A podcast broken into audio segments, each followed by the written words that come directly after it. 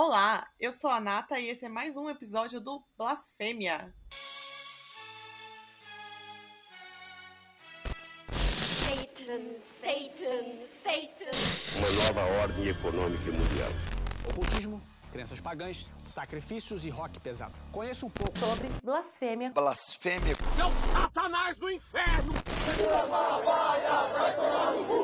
Com Deus ninguém brinca seis. seis, seis. Blasfêmia. Porque aqueles que blasfemam morrem. Você, você vai morrer. Debandaracazuca! Tô de saco cheio disso daí. Não se esqueça de se inscrever no canal, apoiar no PicPay ou no Apoia-se, comprar merchandising na lojinha e deixar seu comentário. Central de cancelamento da internet, boa tarde! Olá, tudo bem? Eu gostaria de pedir o cancelamento e morte de algumas pessoas que eu não concordo. Eu já fiz todo o procedimento de espalhar o ódio em todas as redes sociais e já estou pronta para pedir a morte. Senhora, não é possível prosseguir com a sua solicitação. De acordo com o artigo 122 do Código Penal, incitar o suicídio é crime, passível de seis anos de reclusão. Mas caso a senhora queira fazer outra solicitação, estamos ao seu dispor. Enfim, a gente está entrando nesse assunto só porque a gente recebeu, no caso eu mesma, né, recebi alguns hates de pessoas que incitaram suicídio e eu gostaria de deixar isso bem claro que incitar o suicídio é crime. Isso que vocês estão fazendo de defender a vida com a morte é, algo muito sério. E sem fazer a menção também que no mês do Setembro Amarelo, que a gente já tratou disso aqui no programa, né? Então, É. complicado. Mas vamos lá, né? Vamos lá para mais um episódio maravilhoso em que a gente vai falar das influências das mulheres na adolescência dos anos 90 e 2000. Mulheres maravilhosas. Pois foram duas décadas de pessoas incríveis. É, então, e pra gente que é 30 a mais aí, alguma dessas figuras do mainstream eram tudo pra gente, né? Quem que nunca dublou a Shirley Manson do, do Garbage, minha Courtney Love, do Hole? Ou a maravilhosa Gwen Stefani, né, amiga? Maravilhosa. Oxe, hoje o telefone tá uma doideira, hein? Nossa, eu vou até atender aqui e colocar no Viva Voz pra geral ouvir, porque tá demais. O que será que vem agora? Alô, alô. Aqui é a Maia Melcher, estou ligando da República, no centro de São Paulo. Mal o quê? Maia Melchers. Entendi. Desculpa, querida. A ligação tava um pouco ruim, difícil de entender, já que a gente voltou pros anos 90, né? Mas o que você deseja do nosso programa? Eu fiquei sabendo do tema e daí eu queria participar e dizer que a Brody Dale foi minha musa inspiradora. Peraí, você tá achando que você vai chegar assim colando na banca e vai passar ilesa? Quem que é você?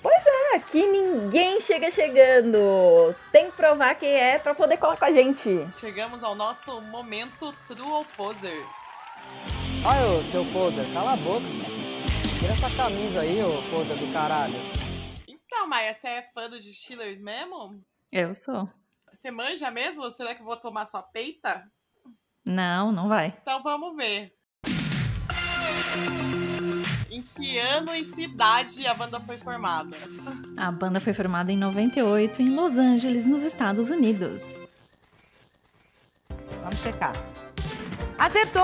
100 reais! A primeira foi. Tá fácil ainda. Então vamos lá. Qual é o selo que lançou o primeiro play da banda? O primeiro play da banda saiu pela Hellcat Records, que é era na época a gravadora do marido dela, que é uma gravadora que na verdade é um selo fantasia de dentro da Epitaph Socorro! Records. Qual dos maridos? Ah, o Primeiro marido. O Tim Gente, Armstrong. não é que ela manja mesmo? Gente, Eu só acredito quando ela passar em todas as perguntas que a gente fizer. é isso aí. Vamos lá. Qual que é a nacionalidade da Brody? Ah, ela é australiana, nascida em Melbourne. Boa. Bom, Acertou. Tamo indo, né? Vamos Só, ver só uma agora. vinheta de palmas pra ela. Calma. Então, vamos, vamos ver se você sabe mesmo, tá, Maia? Vamos lá. Quais foram as bandas que o Distillers fez tours juntos? Fizeram a turnê da minha vida, que é uma coisa que eu nunca vou recuperar de nunca poder ter ido, que foi em 2002 com o No Doubt e o Garbage. Vamos checar. Acertou! 100 reais! Nossa, isso deve ser uma tourzona. As, as três aqui com certeza queriam estar lá. Qual foi a tour depois que eles fizeram? Com quais bandas que tinham mulheres também? O No Doubt fez turnê com o Paramore e o The Sounds da Suécia. Recomendo muito essa tá, banda. Estamos até estendendo. É que a, a convidada, a convidada manja, né, amiga? Será? Não, vamos, vamos, ainda não chegamos no final. Vamos lá, vamos lá. E aí, Maia, quantos discos que foram lançados pelos Distillers? O número correto de uma banda lançar disco, que são três. A tríade perfeita. Vamos checar. Acertou! 100 reais! Quero saber quantos clipes, afinal, essa banda lançou. Cara, oficialmente eu sei de seis clipes. É, no primeiro disco não tem clipe, o segundo tem dois, o terceiro tem três, e daí tem um clipe que, na verdade, é de um, uma- um single que eles lançaram em 2018, agora na Ah, volta. É, que teve a volta, porém não volta. Vamos checar. Acertou! 100 reais! É, então, Maia, já que você manja tanto assim, me fala aí qual que é o nome da melhor amiga dela. Melhor amiga dela é a melhor amiga que todas nós queríamos ter, Shirley, Ma Shirley Manson do Garbage. Vamos checar. Acertou! 100 reais! É, foi minha melhor amiga imaginária. ai, ai. Cara, mas será que a gente não vai derrubar ela, Sirlene? Não, a, eu- a gente vai tomar essa peita com brilhinho do Distillers. Eu quero ver agora, Maia, se você realmente sabe qual é o nome do engenheiro de som que gravou o primeiro disco, aliás, a demo deles. Vixe, a demo eu não sei. Você não sabe mesmo? Tem certeza? Não sei, não sei. Esse eu realmente não sei. Ah, que peninha! Puzzle! Mas, como a gente é muito legal, a gente vai deixar você se redimir. Fala aí alguma coisa que ninguém sabe do, do Distillers que você sabe e você vai dividir com a gente. Se vocês tivessem me perguntado qual é o nome da empresa de pintura da guitarrista da formação original que era pintora de parede e é ainda pintora de parede, eu sei responder que é a Rose Town Painting e dá pra encontrar ela no arroba Rose Town Painting no Instagram se você precisar de uma pintura de parede. Você, você continua sendo poser, mas você, a gente te dá essa colher de chá, tá bom?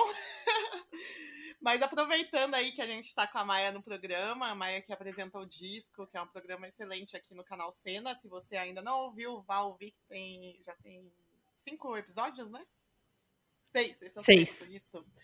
É, aí a gente já pode continuar no papo de- do Distillers e falar um pouco da, da polêmica que tem que a gente tem aqui no momento blasfêmia.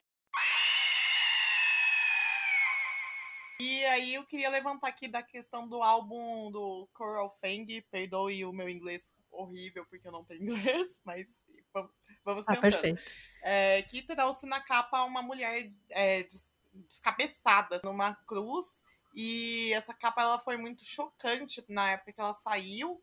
E, e esse é o disco, curiosamente, apesar da, da capa chocante, esse é o disco mais pop da, da banda e que a galera ficou decepcionada, porque ficou com, com uma expectativa, né? E aí veio um, um som mais pop.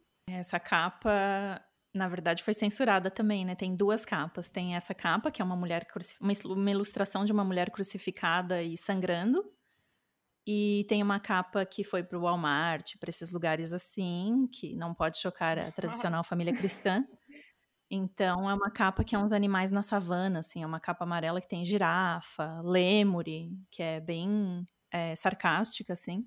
E na época eu até achei que essa capa era por cima da capa original, só para tentar driblar esses lugares eh, mais de família, mas não, ele realmente nem tem encarte. Caramba.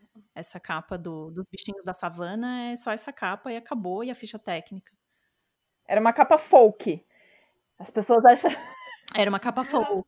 É, tipo, não conhece, não sei na época se já existia aquele Devendra Benhart, mas a pessoa ia comprar e achar que era aquilo lá, um cara barbudo descalço. Mas eh, lembrando aí que nesse meio tempo que o Destino ficou parado, a Broad, ela, continua, ela mesmo sendo mãe de três filhos, assim, ela nunca abandonou a música, né? E ela lançou o, o Deep É. Love, que foi o, o disco solo dela, e que mostrou, ela mostrou muita maturidade, assim, o- o- deu um salto muito grande para o que o Distillers fazia para a carreira solo dela. A gente tem que lembrar que ela também lançou o Spinneret, que flopou total. Ninguém tinha muita ideia do que, que ela estava fazendo ali, né? Ela lançou um som meio Queens of the Stone Age, não sei se estava rolando alguma influência ali na época. E ela canta um som, um vocal meio limpo, meio Courtney Love em alguns momentos. E, e ficou uma coisa meio estranha, né? A Courtney Love, aliás, que é outra fortíssima influência para qualquer adolescente dos anos 90 2000, né? Que tem que se achava roqueirona malvada, doidona da porra dos anos 90, né? Do, do role, né? Inclusive, Batonzão deu- vermelho. Inclusive, ela deu um soco na Catherine Hanna, do nada, virou e deu No um socão. No show do El Seven. Po- Pode entrar pro partido da briga. Mas enfim, o Role, é, é, eu tô falando aí da Courtney Love, mas pra falar que na formação tinha a Melissa Alfdermaur. E o meu inglês péssimo de novo. Não, mas o nome dela ninguém É, consegue falar. Ela- essa porra, velho. Ah, enfim. É, uma coisa meio feita não pro sou toda francês. Mas enfim, é, piada besta, né? Mas é, ela é uma baixista extremamente respeitada, assim. Ela teve a passagem no Smashing Pumpkins também. É, a carreira solo dela é algo que eu sou apaixonada, porque ela, além de tudo, ela canta muito bem. Ela, no próprio role ela já fazia backing vocal e tal, e eu eu sempre gostei muito dela a- é, pela postura dela em palco enquanto artista e tal. Mesmo com a Courtney sendo totalmente oposto dela, elas tinham uma ótima conexão, assim, quando ela tava na banda. E que era que a missão principal era trazer o protagonismo feminino, né, para uma para um meio que a- naquela época estava mudando, né? Mas ainda até hoje, na realidade, a maioria das bandas são estritamente masculinas, né? Mas ela é, o role foi muito importante porque teve toda, toda essa visibilidade. É Óbvio que tem todas as questões do Nirvana, Kurt Cobain, etc., mas não tem como negar a influência que teve. É, e a Courtney também sofreu várias coisas aí depois que o Kurt morreu, né? Kurt não matou? O Kurt ou não matou? Você acha que matou, Maia? Ah, eu acho que não, gente. Eu acho que ali todo mundo era muito louco e quase que ela vai junto, porque era outra muito louca. Mas acho que ninguém matou ninguém ali. com você. Mas tem a, lançaram a lenda urbana, né? Oh, sempre. Olha que foda, você tem uma filha com o cara e, e todo mundo começa a te acusar de ter matado seu próprio marido, né? É.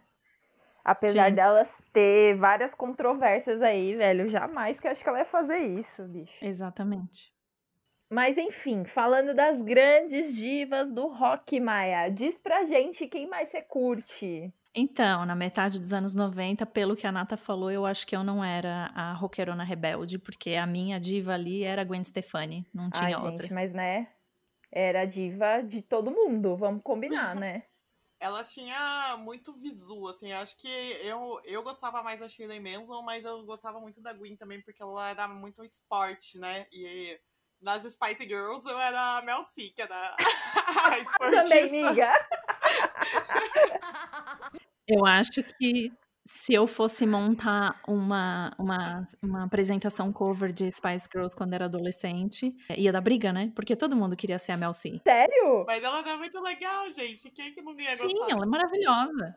Achava que ela era mais rejeitada, coitada. Mas ela era muito foda. Às vezes eu era Jerry, porque eu, por- conta da Shirley Manson, eu comprei uma tintas Márcia, que era uma tinta de dois reais na época, na- que deve equivaler a uns 10 reais hoje. E a minha irmã pintou meu cabelo, que ficou manchado, metade ruiva e metade preta.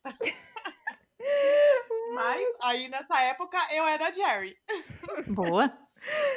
Voltando a Gwen, né? É por conta dessa questão do visu esporte dela que eu gostava, comecei a me interessar pelo No Doubt. Eu achava ah, o som, assim, muito dançante. Tipo, era, Eu chamava, nem sabia o que que era ska na época, eu chamava de rock dançante. Ótima definição. Curtia esse visu, só que aí depois do tempo a gente foi entender que ela era um pouco problemática, né?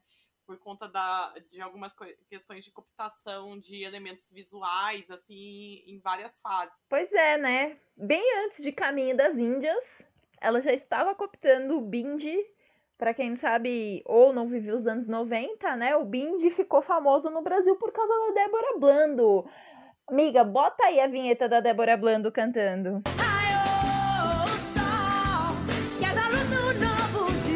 E pra quem não. Pra quem não sabe, é um negócio, é um acessório sagrado para a cultura do sul asiático, né?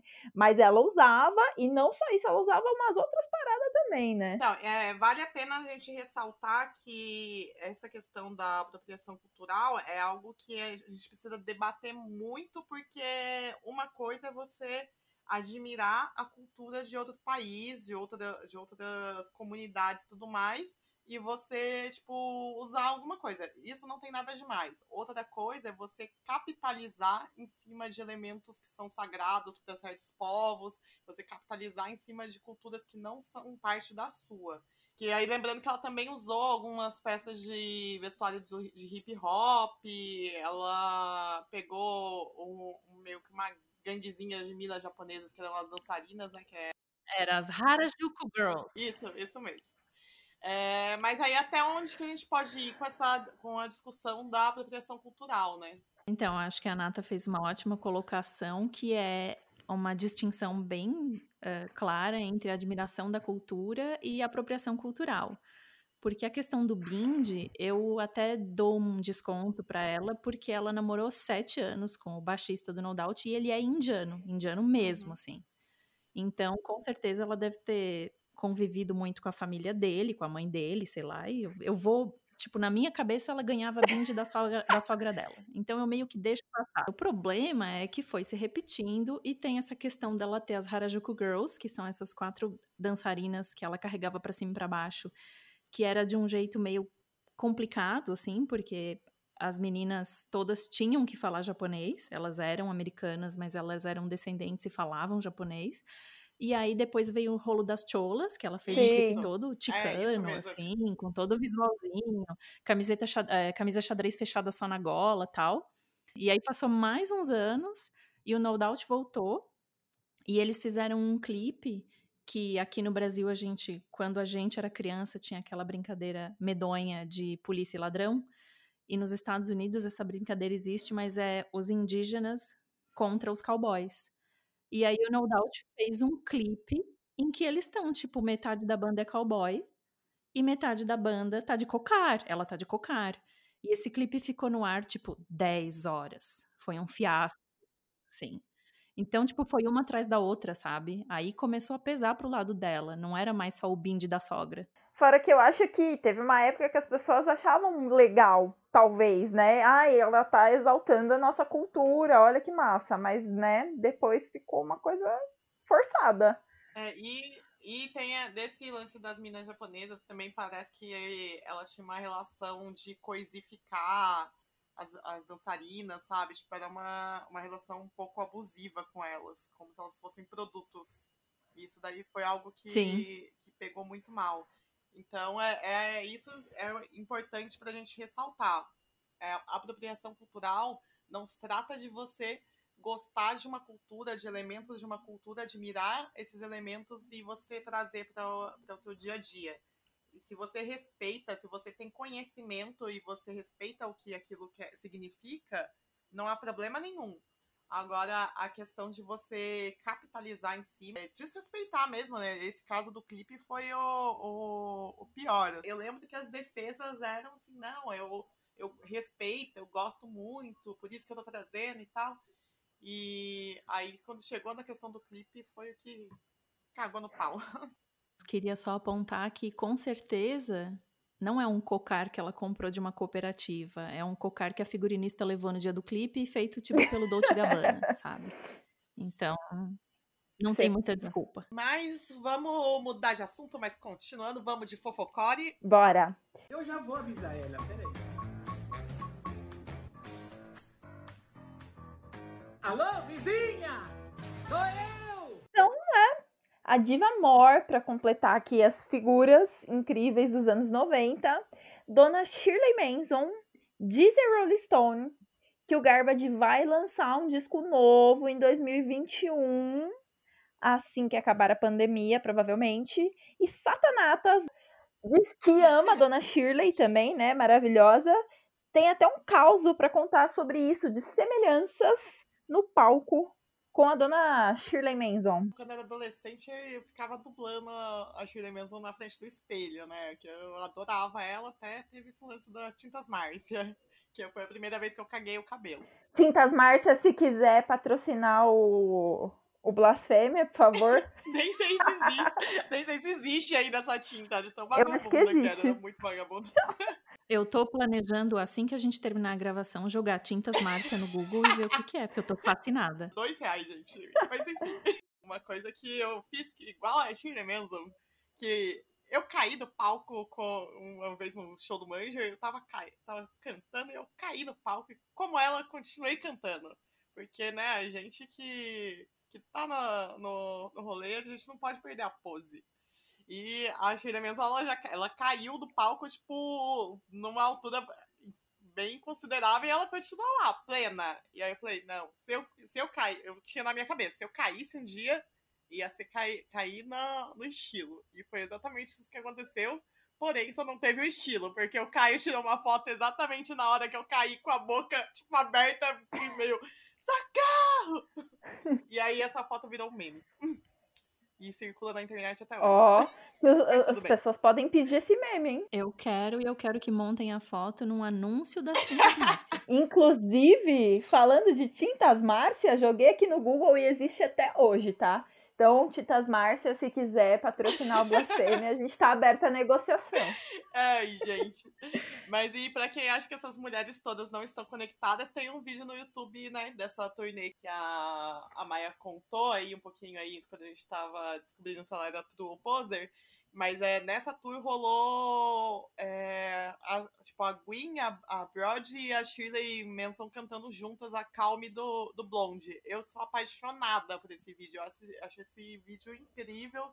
Tipo, as três cantando assim, se eu fosse a, a Debbie Harry, assim, eu ia chorar de emoção. Assim, nossa, meu legado. Maravilhosa. Pena que o registro tá meio ruim, né? Do vídeo. Mas continuando aí com as fofocores, agora no mês de setembro que passou, mais precisamente no dia 14, a gloriosa Amy Winehouse ela completaria 37 anos se ela estivesse entre nós, né? E essa é uma outra grande figura que, é, que marcou, né? Não, não é dos anos 90 e 2000, mas é, ela foi muito importante para muitas mulheres na música. E quem lembrou disso foi a, a Pat Smith, que fez uma homenagem no Instagram pra Amy Winehouse.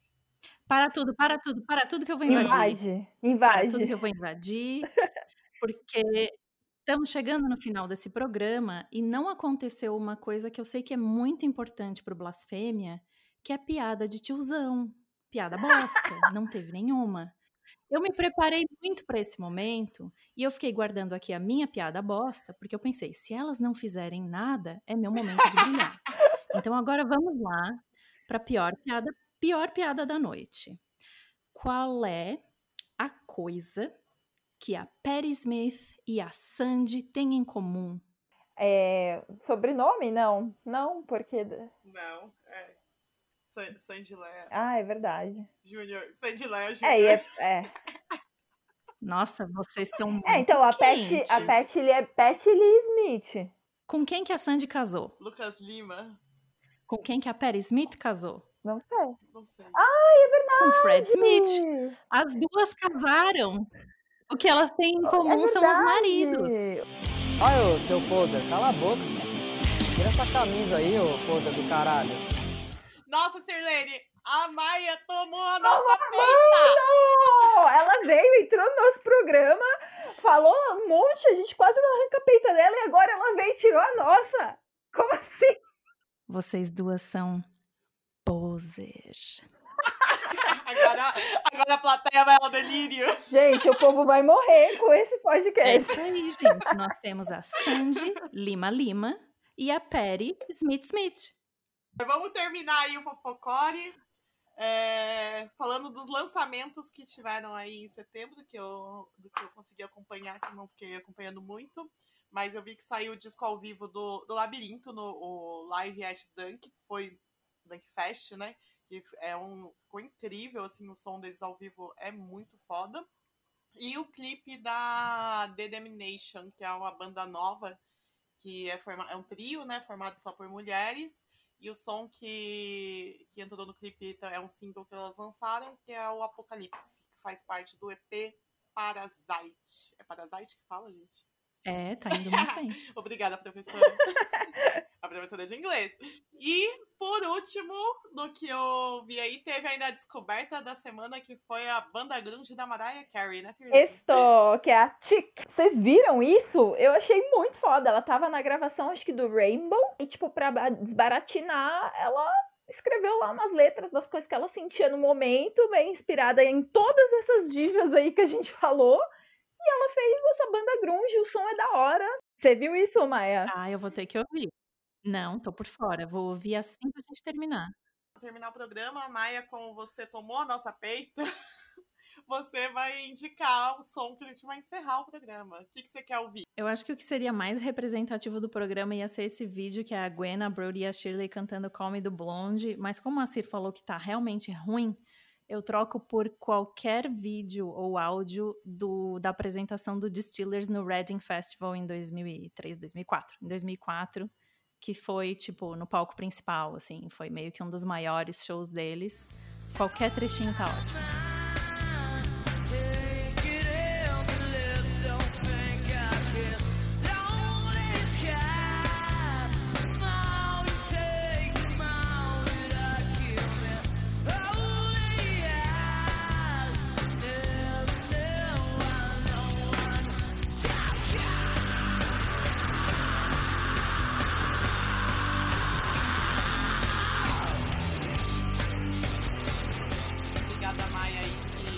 Invadiu, tomou a nossa peita e nos humilhou no programa de hoje. Olha, eu nunca achei que eu ia usar a Sandy pra me dar tão bem na vida. Valeu, obrigada, Selene, obrigada, Maia, e até a próxima. Deixem suas considerações. Ai, eu queria mandar um beijo pra Sandy. Não, mentira.